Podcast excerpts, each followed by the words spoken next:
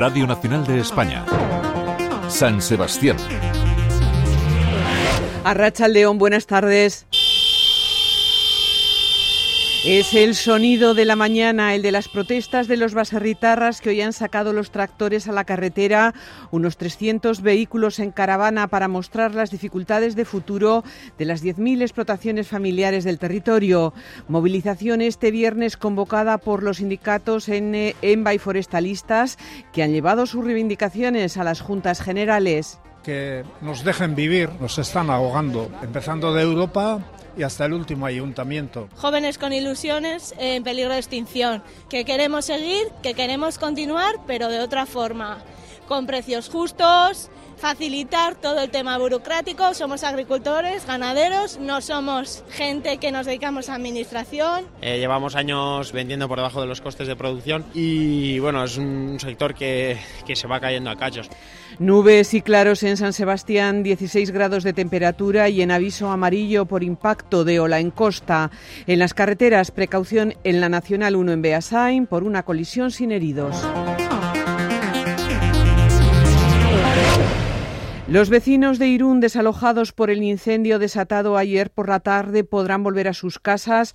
Lo ha confirmado la alcaldesa Cristina Laborda, quien tras visitar el inmueble ha destacado que la rápida actuación de los bomberos ha evitado más daños. El arquitecto municipal ha afirmado que la estructura del edificio no está dañada. Siete personas fueron desalojadas y trasladadas a los hospitales de Donostia y del Vidasoa. Un hombre de 78 años de edad ha fallecido en un accidente de tráfico ocurrido en la localidad guipuzcoana de Oresa tras salirse su vehículo de la calzada y precipitarse al río. Una llamada recibida en los servicios de emergencia ha avisado de la presencia del vehículo en el agua. Dotaciones de bomberos, Erchancha y Osaquidecha, desplazados al lugar, han rescatado al único ocupante del vehículo, al que han tratado de reanimar sin éxito. Detenido en Francia el principal acusado del crimen de San Coca, la madre de la víctima, Fátima Cine, asegura que no hay nada que celebrar con la detención del acusado de la muerte de su hijo, el llamado argelino al que todos los testigos sitúan como el autor de la paliza mortal al joven Donostiarra. Duramente porque repetir un segundo juicio cuando además al argelino la habían detenido ya otras tres veces en Francia y la han soltado y no la han extraditado Comienza la pesquería de la anchoa con una cuota de pesca de 31.600 toneladas distribuidas en un 85% para el primer semestre y el 15% restante en el segundo hasta el 30 de noviembre. Se mejora en 1.500 toneladas la cifra del año pasado.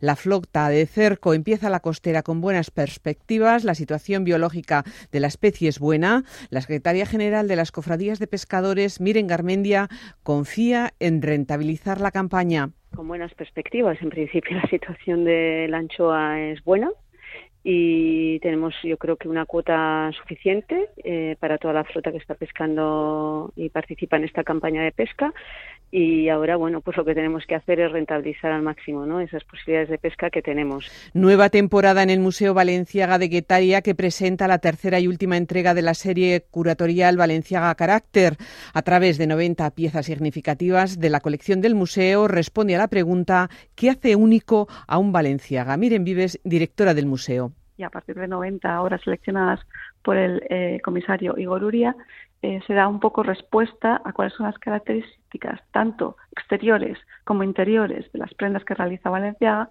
por las cuales podemos diferenciarlo, tenga o no tenga etiqueta.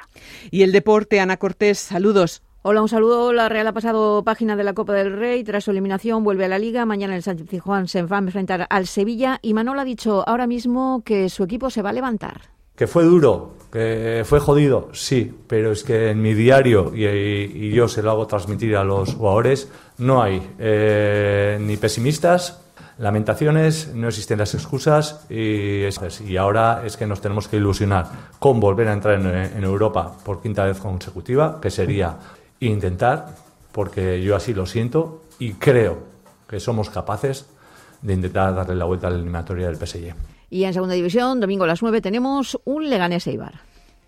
Sigue la información en el 14 horas. Buen fin de semana.